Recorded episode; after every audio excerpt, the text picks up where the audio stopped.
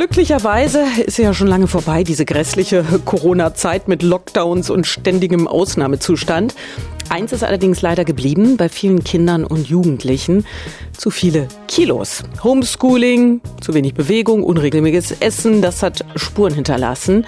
Wie das wieder in den Griff kriegen? Am besten gemeinsam mit den Eltern. Das ist die Geschichte von Gina. Gina ist 13. Seit sie klein ist, ist sie im Schwimmverein in Spremberg und war lange im Kader der besten Schwimmerinnen. Auf dem Smartphone ihrer Mutter schaut sie sich ein Video an, wie sie bei einem Wettkampf schwimmt. Im Kraulen war sie richtig gut. Doch dann kam Corona und sie hat viel zugenommen. Beim Schwimmen von den Zeiten her hat es dann nicht mehr so hingehauen, dass man jetzt vielleicht auch mal was gewonnen hat oder so, was halt dann doch früher anders war. Im Schwimmverein wurde Ginas Gewichtszunahme angesprochen. Auch deshalb haben sich Mutter und Tochter dafür entschieden, etwas zu unternehmen. In der Reha-Klinik in Cottbus musste aber auch die Mutter feststellen, dass sie, die für Gina kocht und einkauft, nicht alles richtig gemacht hat. Wenn man einkaufen geht, da kauft man das, was schmeckt, wo man weiß, das schmeckt.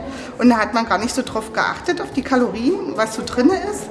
Und ja, und dann koche ich nach Hausmannsrezept, so wie von Mutti, sage ich mal. Und da ist es doch ein bisschen fetter mit Butter, mit Öl und so. Und da hat man nicht so drauf geachtet.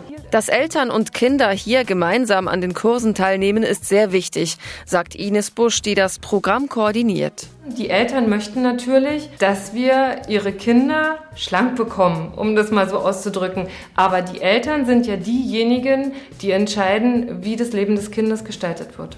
So lernen nicht nur die Kinder, was gesundes Essen ist, auch die Eltern stehen in der Kochschule mal mit am Herd.